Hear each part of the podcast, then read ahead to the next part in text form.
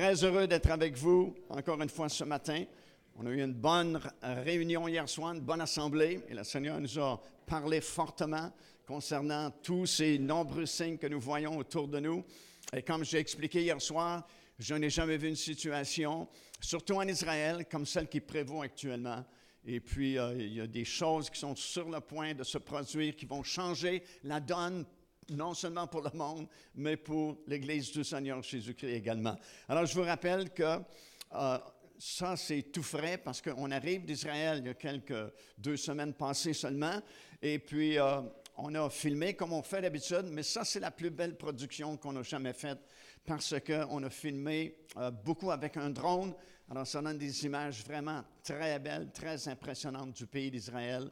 Et puis, vous avez les enseignements qu'on a donnés sur les différents sites également que nous visitons en Israël.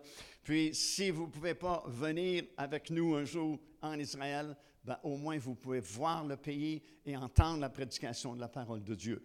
Je l'ai en format Blu-ray, alors c'est une plus grosse qualité encore, et en format DVD. Et puis, euh, je vous le recommande fortement parce que vous allez vraiment être bénis, euh, parce que, encore une fois, c'est vraiment la plus belle production qu'on n'a jamais fait jusqu'à ce jour.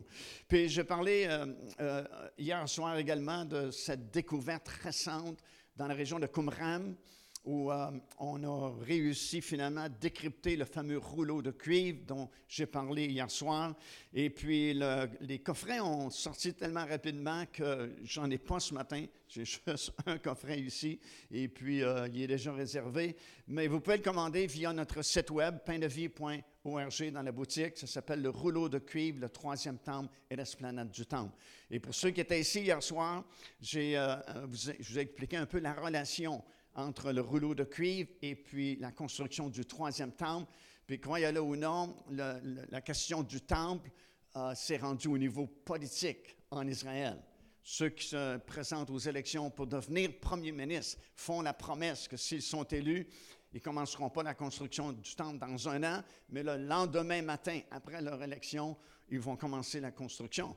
Alors, on a fait beaucoup de chemin depuis ces dernières années, parce que, comme j'ai expliqué hier soir, nous, on a commencé nos voyages en groupe vers Israël en 1988. Et en 88, à peu près personne parlait de ces choses-là, même en Israël.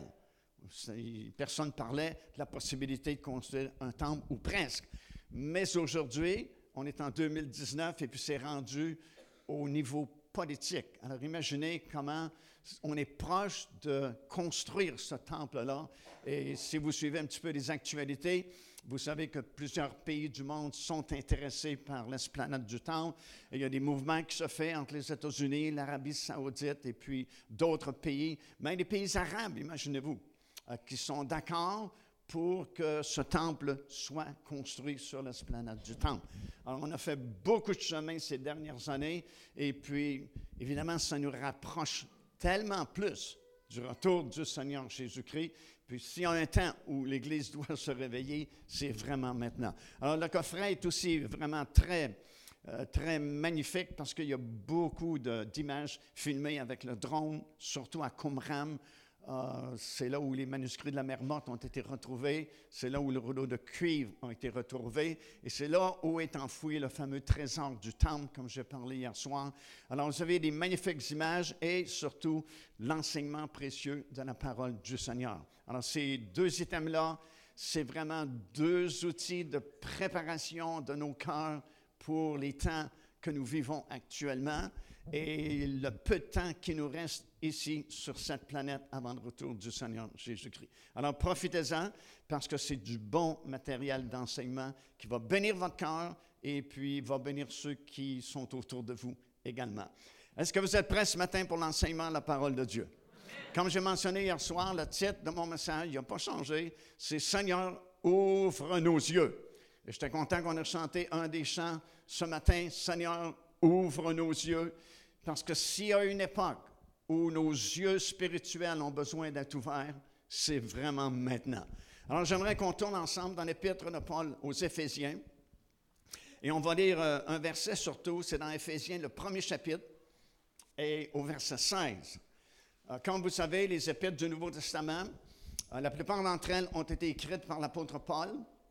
Et bien souvent, c'était des lettres envoyé à des églises que lui-même avait fondées. Parce que Paul était un apôtre qui a fondé beaucoup d'églises à l'époque du Nouveau Testament.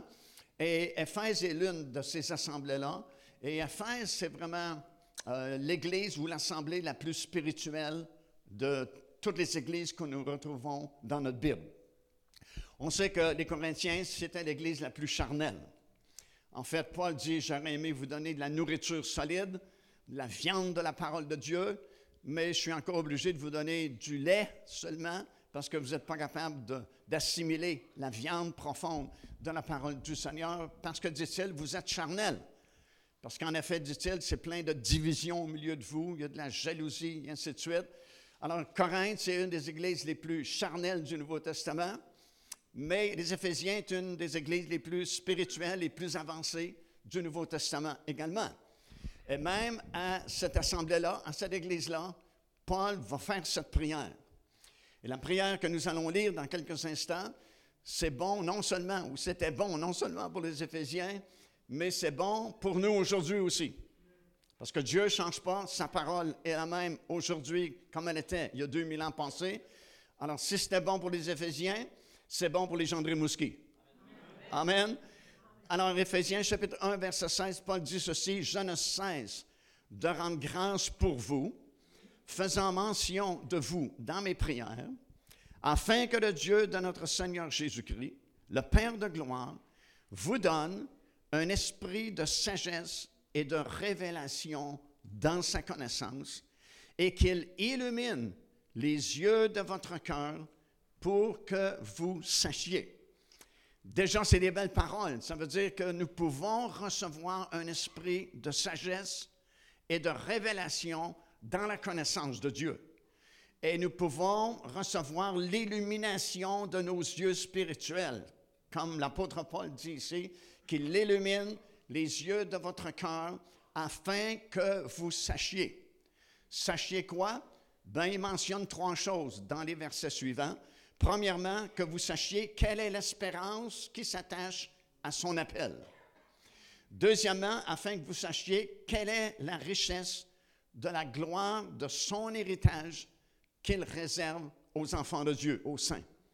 Et troisièmement, afin que vous sachiez quelle est envers nous qui croyons. Est-ce qu'il y a des gens qui croient ici ce matin? Alors ça dit envers nous qui croyons l'infinie grandeur de sa puissance se manifestant avec efficacité par la vertu de sa force. Juste dans ce passage-là, tu as du matériel pour enseigner pendant des semaines et des semaines de temps. Mais ce matin, juste pendant quelques minutes, on veut examiner au moins le premier point. Première chose que nous avons besoin de voir, quelle est l'espérance qui s'attache à son appel. Et pour vraiment bien comprendre l'espérance qui est attachée à notre appel, parce que la plupart, j'imagine, des gens ici ce matin, dans cette réunion, vous êtes déjà sauvés. OK, merci pour ce faible amen. On dit que vous n'êtes pas certain vraiment si vous êtes sauvés. Est-ce qu'il y a des gens qui sont sauvés ici ce matin? OK. Alors, non seulement vous savez que vous êtes sauvés, mais si vous êtes sauvés, c'est parce que vous avez été appelés. Le Seigneur vous a choisi, comme on a chanté. Vous avez été appelés et vous savez ce matin que vous êtes sauvés. Alléluia. Mais beaucoup de gens qui savent qu'ils sont sauvés parce qu'ils ont été appelés, ignorent qu'il y avait une espérance attachée à cet appel-là. Et Paul dit, ça va prendre, il va falloir que vos yeux spirituels soient illuminés, ouverts, pour que vous puissiez comprendre l'espérance qui était attachée à votre appel. Autrement dit, tu ne peux pas séparer l'appel de l'espérance parce que l'espérance est attachée avec ton appel. C'est comme quand tu attaches une feuille de papier à une autre feuille de papier avec une trombone. Ils sont inséparables parce que la trombone tient les deux pièces de papier. Et si vous avez été appelé, ben, il y a une trombone qui est attachée avec votre appel parce qu'il y a une espérance qui est attachée à votre appel. Puis ça va prendre vos yeux spirituels pour voir ça, comprendre ça et profiter de l'espérance qui était attachée avec votre appel. Hallelujah. On a des yeux ici, physiques, afin de nous permettre de voir dans le monde matériel, dans le monde physique, afin de se diriger. Mais nous avons également des yeux spirituels ici dans notre âme intérieure afin de voir dans le monde de l'esprit, dans le monde spirituel. Avec nos yeux physiques, nous percevons les choses dans le monde matériel, mais avec les yeux de notre âme intérieure, nous percevons les choses dans le monde surnaturel.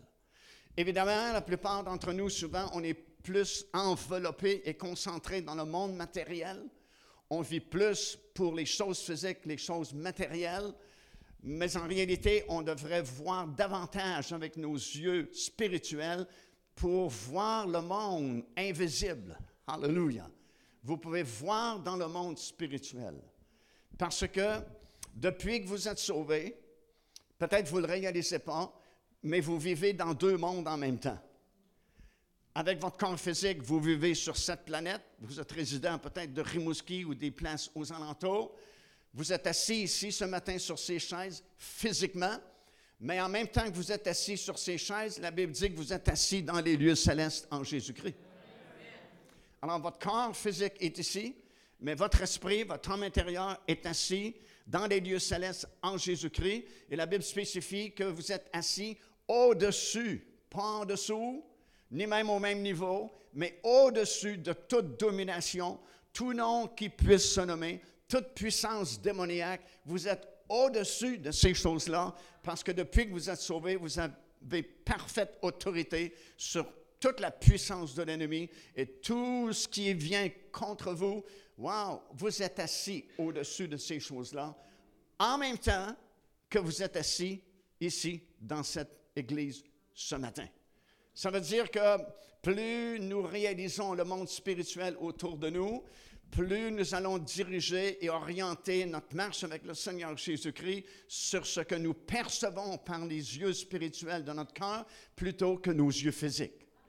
Parce que la Bible dit que l'apparence, c'est trompeur.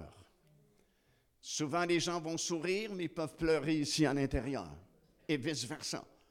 Parce que le monde physique est vraiment trompeur. Euh, Dieu dit, vous les êtres humains, vous jugez sur l'apparence. Mais moi, dit-il, je regarde au cœur. Alléluia. Alors, c'est la même chose lorsqu'à un moment donné, Élisée, qui était prophète en Israël, et qui déclarait la parole du Seigneur, et souvent, quand tu déclares vraiment la parole du Seigneur, tu ne fais pas toujours des amis.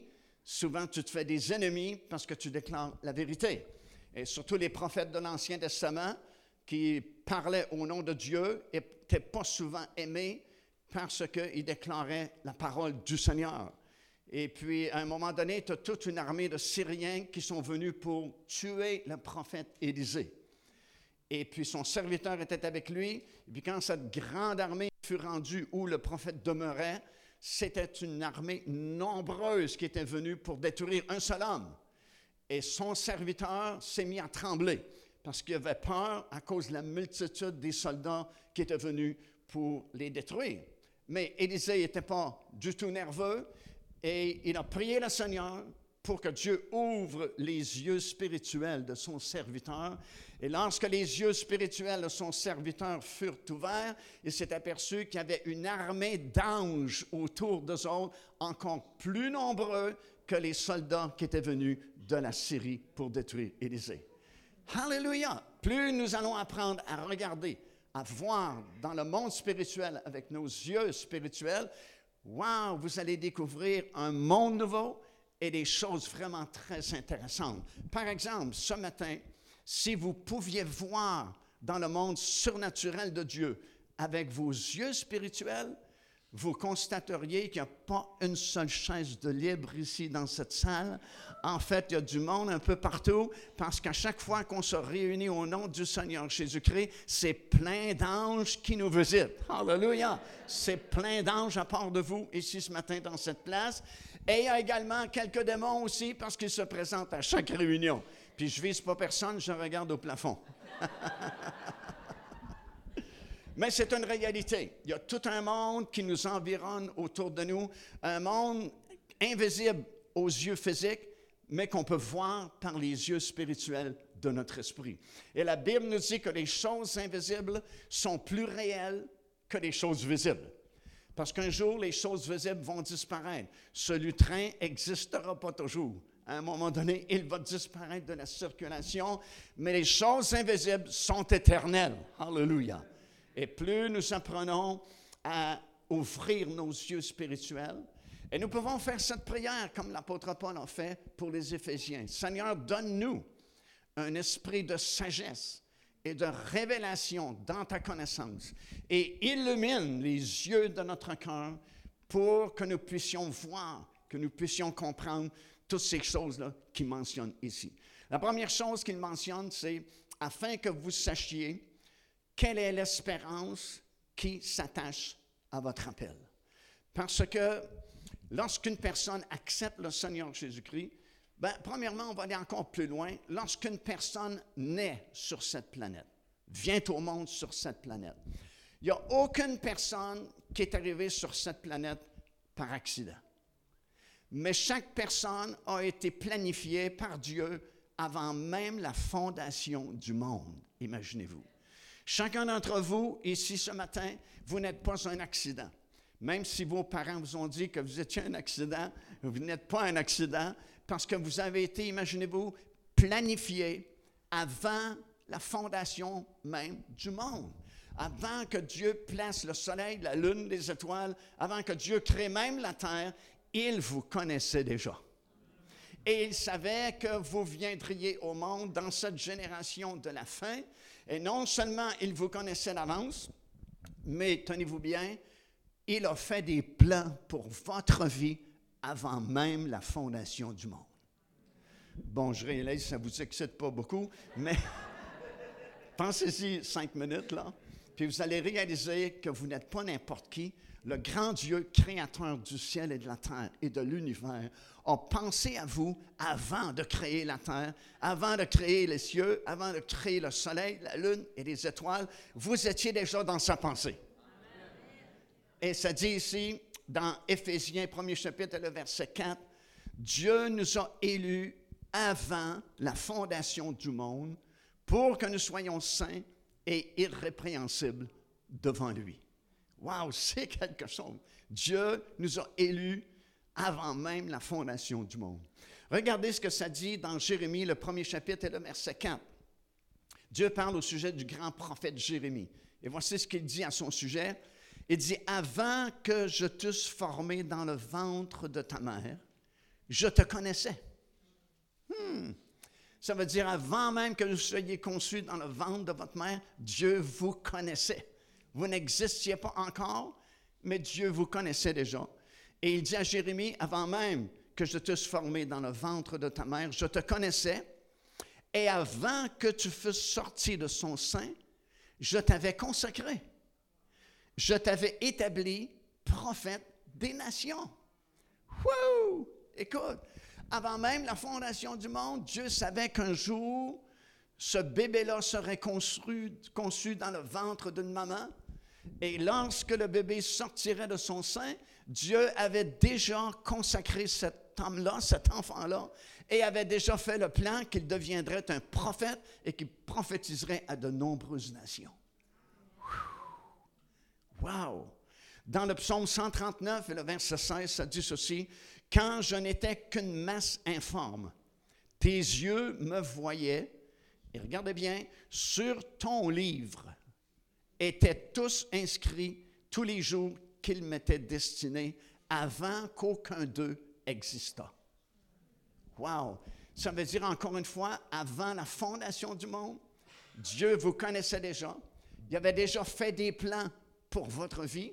Ces plans-là étaient écrits dans un livre et il dit ici que dans ce livre-là était même inscrit le nombre de jours que vous auriez à votre disposition dans votre vie. Alléluia! Ça veut dire que si vous êtes sauvé ce matin, votre vie est vraiment entre les mains de Dieu et personne ne peut toucher à ça parce que c'est écrit dans votre livre. Le livre est écrit avant la fondation du monde. Il vous concerne, vous personnellement, concerne les actions et les œuvres qui ont été préparées d'avance pour vous, pour que vous puissiez les pratiquer. Et même le nombre de jours que vous allez vivre était déjà décidé avant la fondation du monde. Alléluia. Ça veut dire que quand vous êtes né, vous aviez déjà une date d'expiration. Et la date était déjà écrite dans ce livre-là, qui avait été écrit à votre sujet. Et nous réalisons par ces versets-là que non seulement Dieu connaît toutes choses, et vous savez, ce n'est pas un problème pour Dieu de connaître toutes choses, parce qu'il est omniscient, omniprésent, omnipotent, il connaît toutes choses, il peut faire toutes choses, et ce n'est pas un problème pour lui de parler à 10 000 ans en avance, parce qu'il est Dieu, il est l'alpha et l'oméga, le commencement et la fin. Il connaît la fin depuis le commencement. Pour lui, il n'y a pas de surprise. Quand il vous voit vivre, c'est comme s'il regarde un film pour une deuxième fois. Quand tu vois un film une deuxième fois, c'est moins surprenant parce que tu as déjà vu le film. Et Dieu a déjà vu le film de votre vie, alors vous ne le surprenez pas parce que pour lui, il connaît la fin de l'histoire avant même que l'histoire commence. Il connaissait déjà la fin de votre vie avant même qu'il crée le monde, comme nous avons lu dans la parole du Seigneur. Et vous avez plusieurs exemples que vous pouvez trouver dans la Bible de l'omniscience de Dieu, comment Dieu connaît toutes choses par avance. Par exemple, dans le livre du prophète Ésaïe.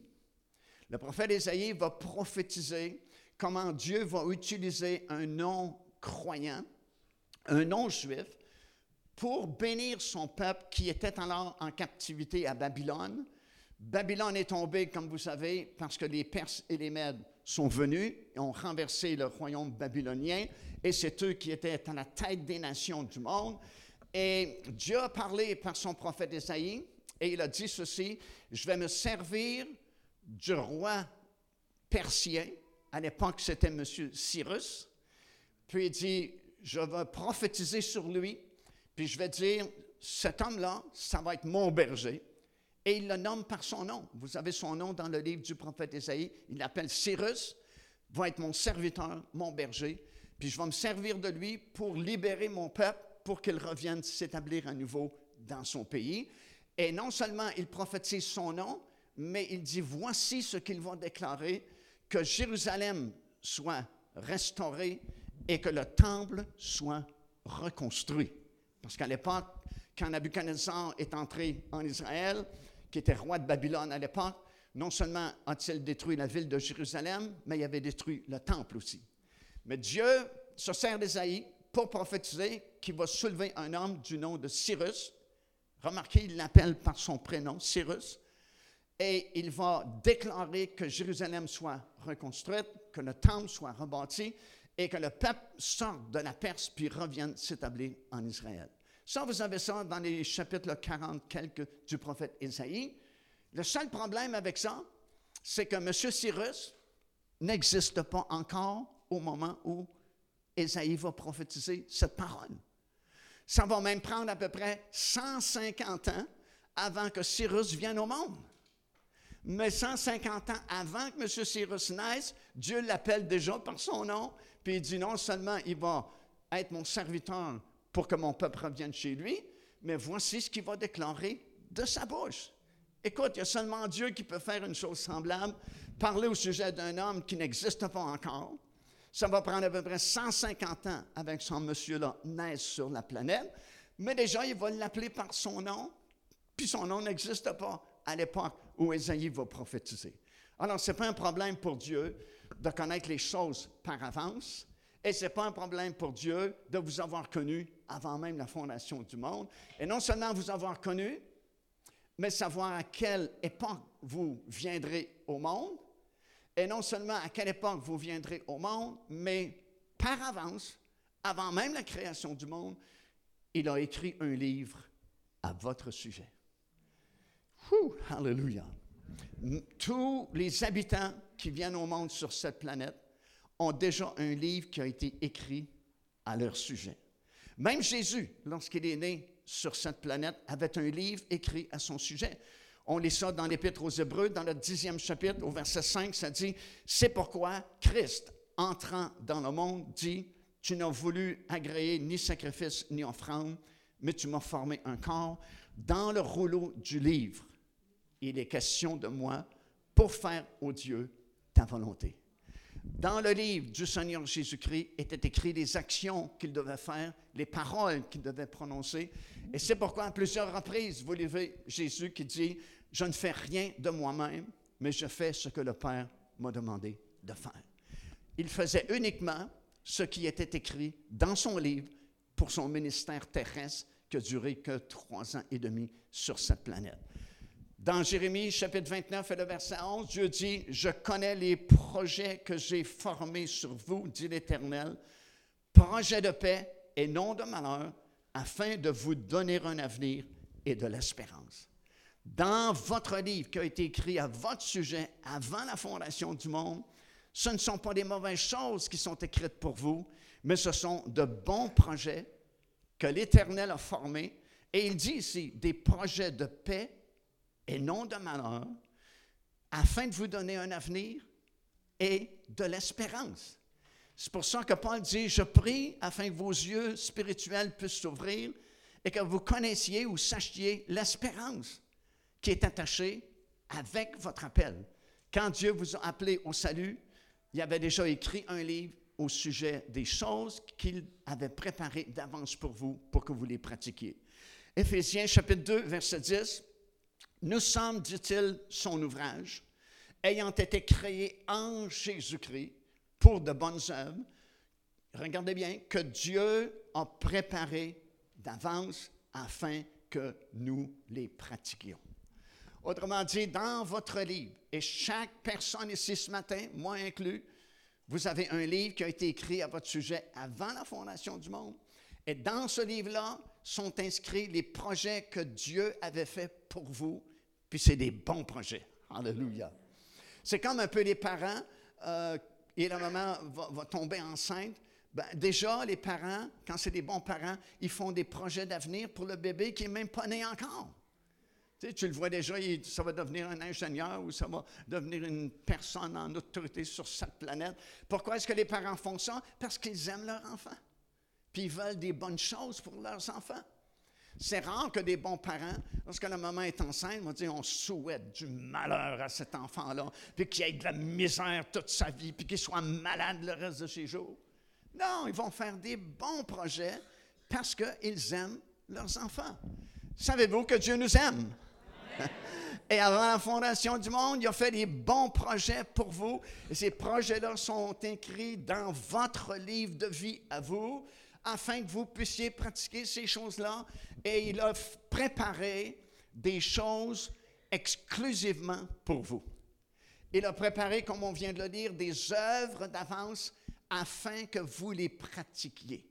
Alors, ce que Dieu veut, c'est pas qu'on pratique n'importe quelle œuvre, même si ce sont de bonnes œuvres, si ce n'est pas les œuvres qui ont été préparées dans votre livre pour vous, ben vous faites du bien quand même, mais vous ne serez jamais récompensé pour cela, puis vous ne serez jamais aussi satisfait de votre travail que si vous aviez accompli les œuvres qui ont été préparées pour vous dans votre livre à vous, préparées avant même la fondation du monde.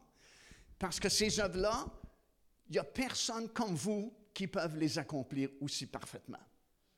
Parce que c'est des œuvres qui ont été préparées pour chacun d'entre vous. Puis là, il n'y a pas d'exception. Chaque personne ici, ce matin, vous avez un livre qui a été écrit à votre sujet, avant la fondation du monde, dans lequel il y a les projets de Dieu pour votre vie. Et la chose la plus importante maintenant que vous êtes sauvés, c'est d'apprendre à communiquer avec le Saint-Esprit parce que lui, c'est l'ouvrier qui a été envoyé pour construire l'Église du Seigneur Jésus-Christ. Et l'Église, ce n'est pas la bâtisse, l'Église, c'est vous. Souvent, on dit dimanche matin, on s'en va à l'Église. Non, non, non, non. L'Église s'en va au bâtiment. Dans cette construction-là, ce n'est pas une Église. C'est juste une bâtisse. L'Église, c'est vous. Là où deux ou trois sont réunis en mon nom, je suis au milieu d'eux. L'Église, tu peux avoir juste deux ou trois personnes, mais Jésus est là. Tu peux en avoir 500 personnes, 5 000, 10 000 personnes. Ça, c'est l'Église. L'Église, c'est vivant. C'est comme le Père, c'est un ingénieur de l'Église. Jésus-Christ, c'était le contremaître qui est venu chercher un permis de construction sur cette planète. Le Saint-Esprit, c'est l'ouvrier qui est envoyé pour bâtir l'Église. Et vous êtes les matériaux de construction, les pierres vivantes qui forment un édifice spirituel qui s'appelle l'Église du Seigneur Jésus-Christ. Alléluia! Donc, c'est vous l'Église. Et des plans ont été faits pour chacun de vous afin que vous les pratiquiez. Et chaque personne ici, comme j'ai commencé à dire ce matin, vous avez un livre qui vous concerne. Il y a des œuvres qui ont été préparées expressément pour vous. Et la chose la plus importante depuis que vous êtes sauvés maintenant, c'est d'avoir cet esprit de sagesse et de révélation dans sa connaissance et que les yeux de votre esprit, les yeux de votre cœur soient ouverts par la révélation de Dieu afin que vous puissiez voir et discerner les choses qui ont été préparées pour vous. Et le Seigneur, comme je viens de mentionner, a envoyé le Saint-Esprit. Le Saint-Esprit, c'est une personne, c'est une personne divine. Ce n'est pas juste une influence. Une grande portion de ce qu'on appelle l'Église ne croit pas au baptême du Saint-Esprit et ne croit même pas que le Saint-Esprit soit une personne. Beaucoup de chrétiens pensent que le Saint-Esprit, c'est juste une bonne influence. Mais ce n'est pas une chose, le Saint-Esprit, c'est une personne. Puisque la Bible dit qu'on peut l'attrister. Si on peut l'attrister, c'est qu'il y a des émotions. Si quelque chose a des émotions, c'est plus une chose, c'est une personne. Parce qu'un poteau n'a pas d'émotion. Je peux dire à un poteau, tu es vraiment laid. Ça ne le dérange pas. Parce qu'il n'y a pas d'émotion. Il ne comprend pas ce que je dis. Je peux lui dire n'importe quoi. Mais si on peut attrister le Saint-Esprit, c'est que le Saint-Esprit a des émotions. S'il a des émotions, c'est une personne. Et cette personne-là a été envoyée avec les devis, les plans de construction de votre vie. Autrement dit, le Saint-Esprit, parce qu'il est Dieu, lui aussi connaît le commencement et la fin, puis il connaît la fin avant même que tu commences. Alors il connaît toutes choses, et il est venu sur cette terre parce qu'il a été envoyé sur cette terre. Vous savez, les apôtres dans la chambre haute ont obéi au Seigneur, du moins 120 à peu près ont obéi au Seigneur. Et puis, au matin du jour de la fête de la Pentecôte, il y a eu ce vent impétueux qui a soufflé dans la chambre haute et le Saint-Esprit est descendu sur chacun d'eux et en eux, ils ont été baptisés du Saint-Esprit, se sont mis à parler en d'autres langues. Et sur ces 120 disciples qui étaient là, ils ont commencé à entretenir une relation, une communication avec le Saint-Esprit. Et c'est pourquoi c'était si important pour le Seigneur de dire à ses disciples de ne pas quitter la ville de Jérusalem tant et aussi longtemps qu'ils n'étaient pas baptisés du Saint-Esprit. Parce que le Seigneur savait ce qu'il faisait. Si tu n'es pas rempli du Saint-Esprit, tu vas être rempli d'autres choses. Alors, si tu n'es pas rempli du Saint-Esprit, tu vas être rempli du charnel, tu vas être rempli des pensées du monde, des tactiques du monde, les stratégies du monde. Tu vas essayer de construire l'Église du Seigneur Jésus-Christ avec ta force personnelle, avec tes pensées, avec des stratégies, avec des programmes humains. Et puis, ça ne donnera pas grand-chose en fin de compte. C'est pourquoi il a insisté.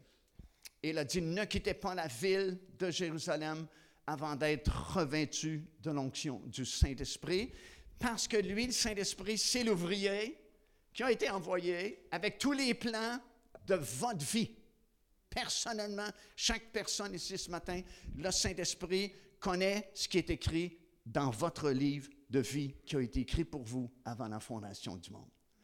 Et plus tu apprends à communiquer avec le Saint-Esprit, moins tu vas faire d'erreurs, moins tu vas faire des œuvres que tu n'as jamais été appelé à faire. Et ça va éviter beaucoup de fatigue, beaucoup de déception, beaucoup de burn-out. Beaucoup de chrétiens font des burn-out et des dépressions. Pourquoi est-ce qu'ils font des burn-out et des dépressions?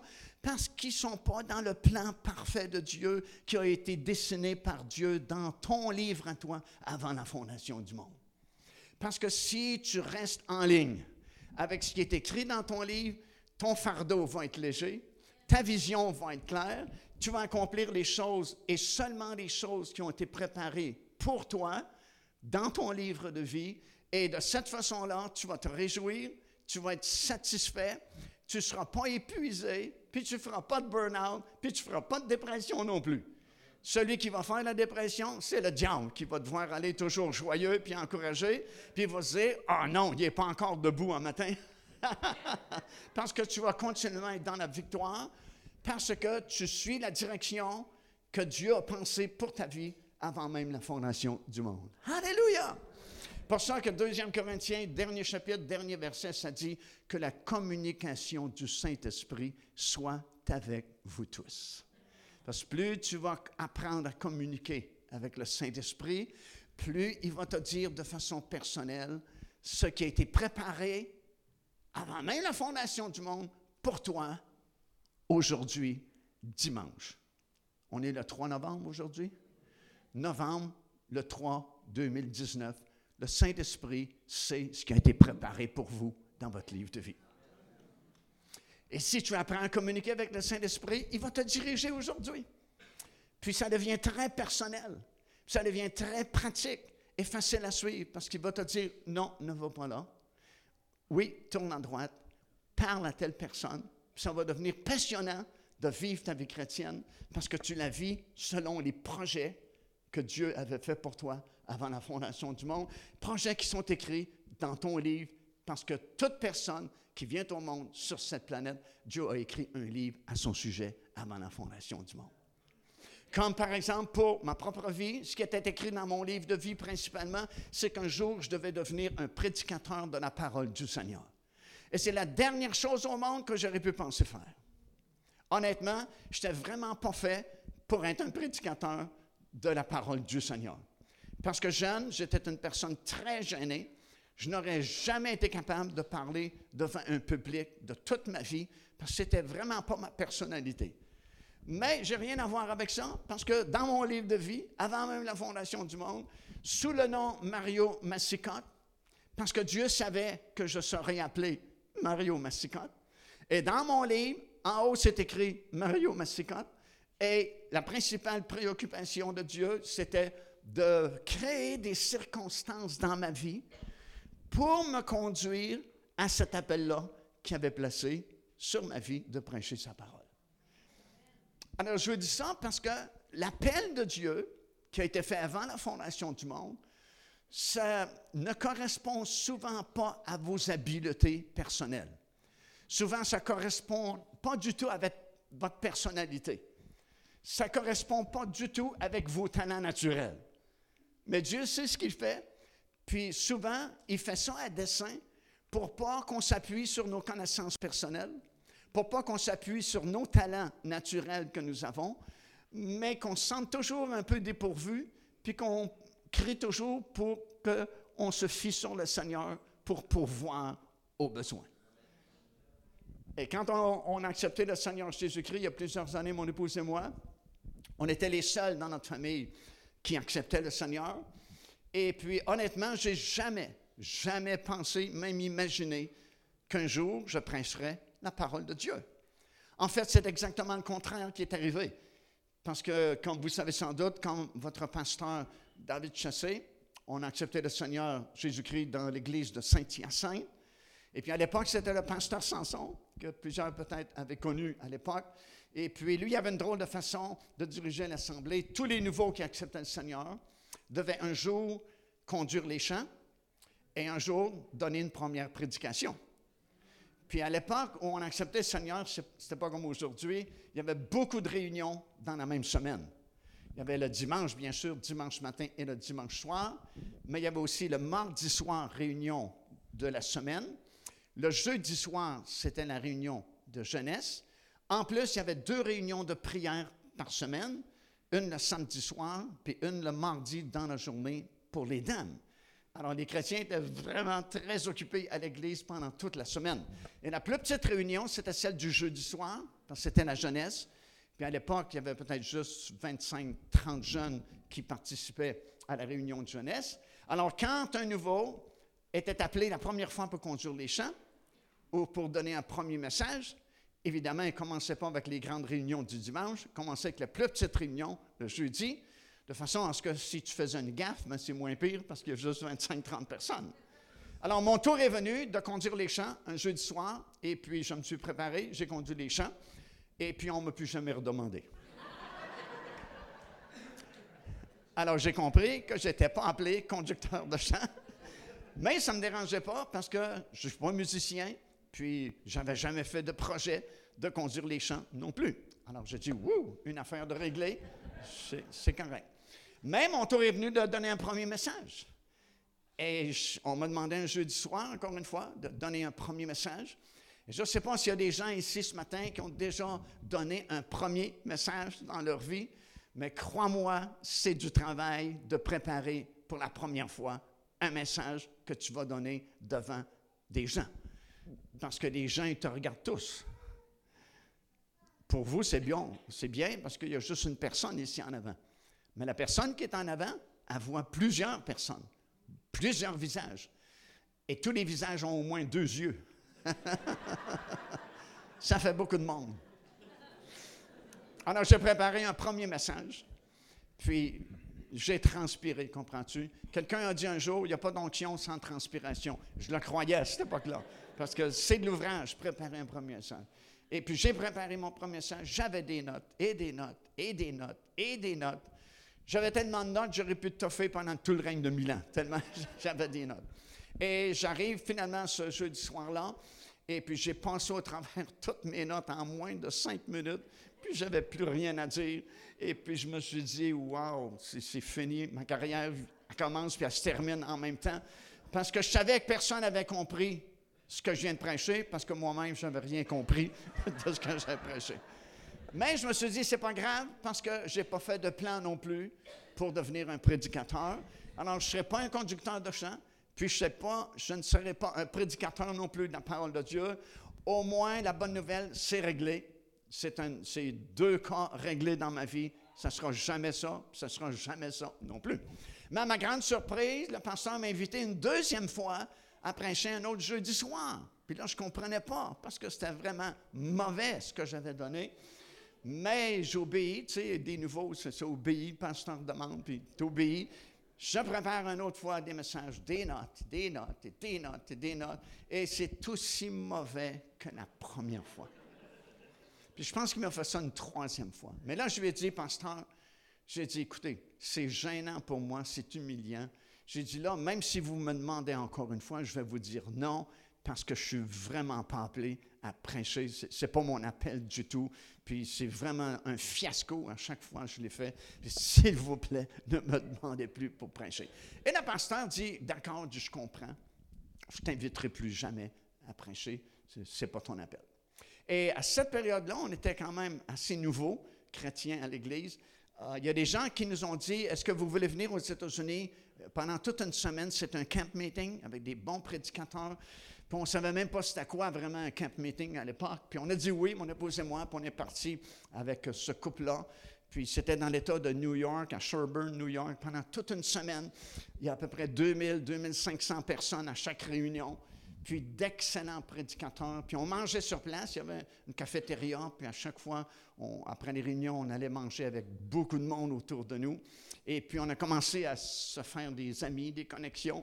Puis euh, vers la fin du camp meeting, en sortant de la réunion le, matin, puis se dirigeant vers la cafétéria pour manger, il y a une dame qui nous croise, mon épouse et moi. Puis elle me dit en anglais, elle s'adresse à moi, puis elle me dit T'es-tu un prédicateur? Oh, j'ai dit Non, madame, I'm not a preacher, je ne suis pas un, un, prédicateur. Elle me regarde, elle dit T'inquiète, parce qu'un jour, tu vas devenir un prédicateur. Puis elle sort, puis nous autres aussi. Là, je dis à ma femme, j'ai dit, c'est une valeur, pauvre dame, de se tromper comme elle vient de se tromper? si elle connaissait mon histoire, on a réglé ça une fois pour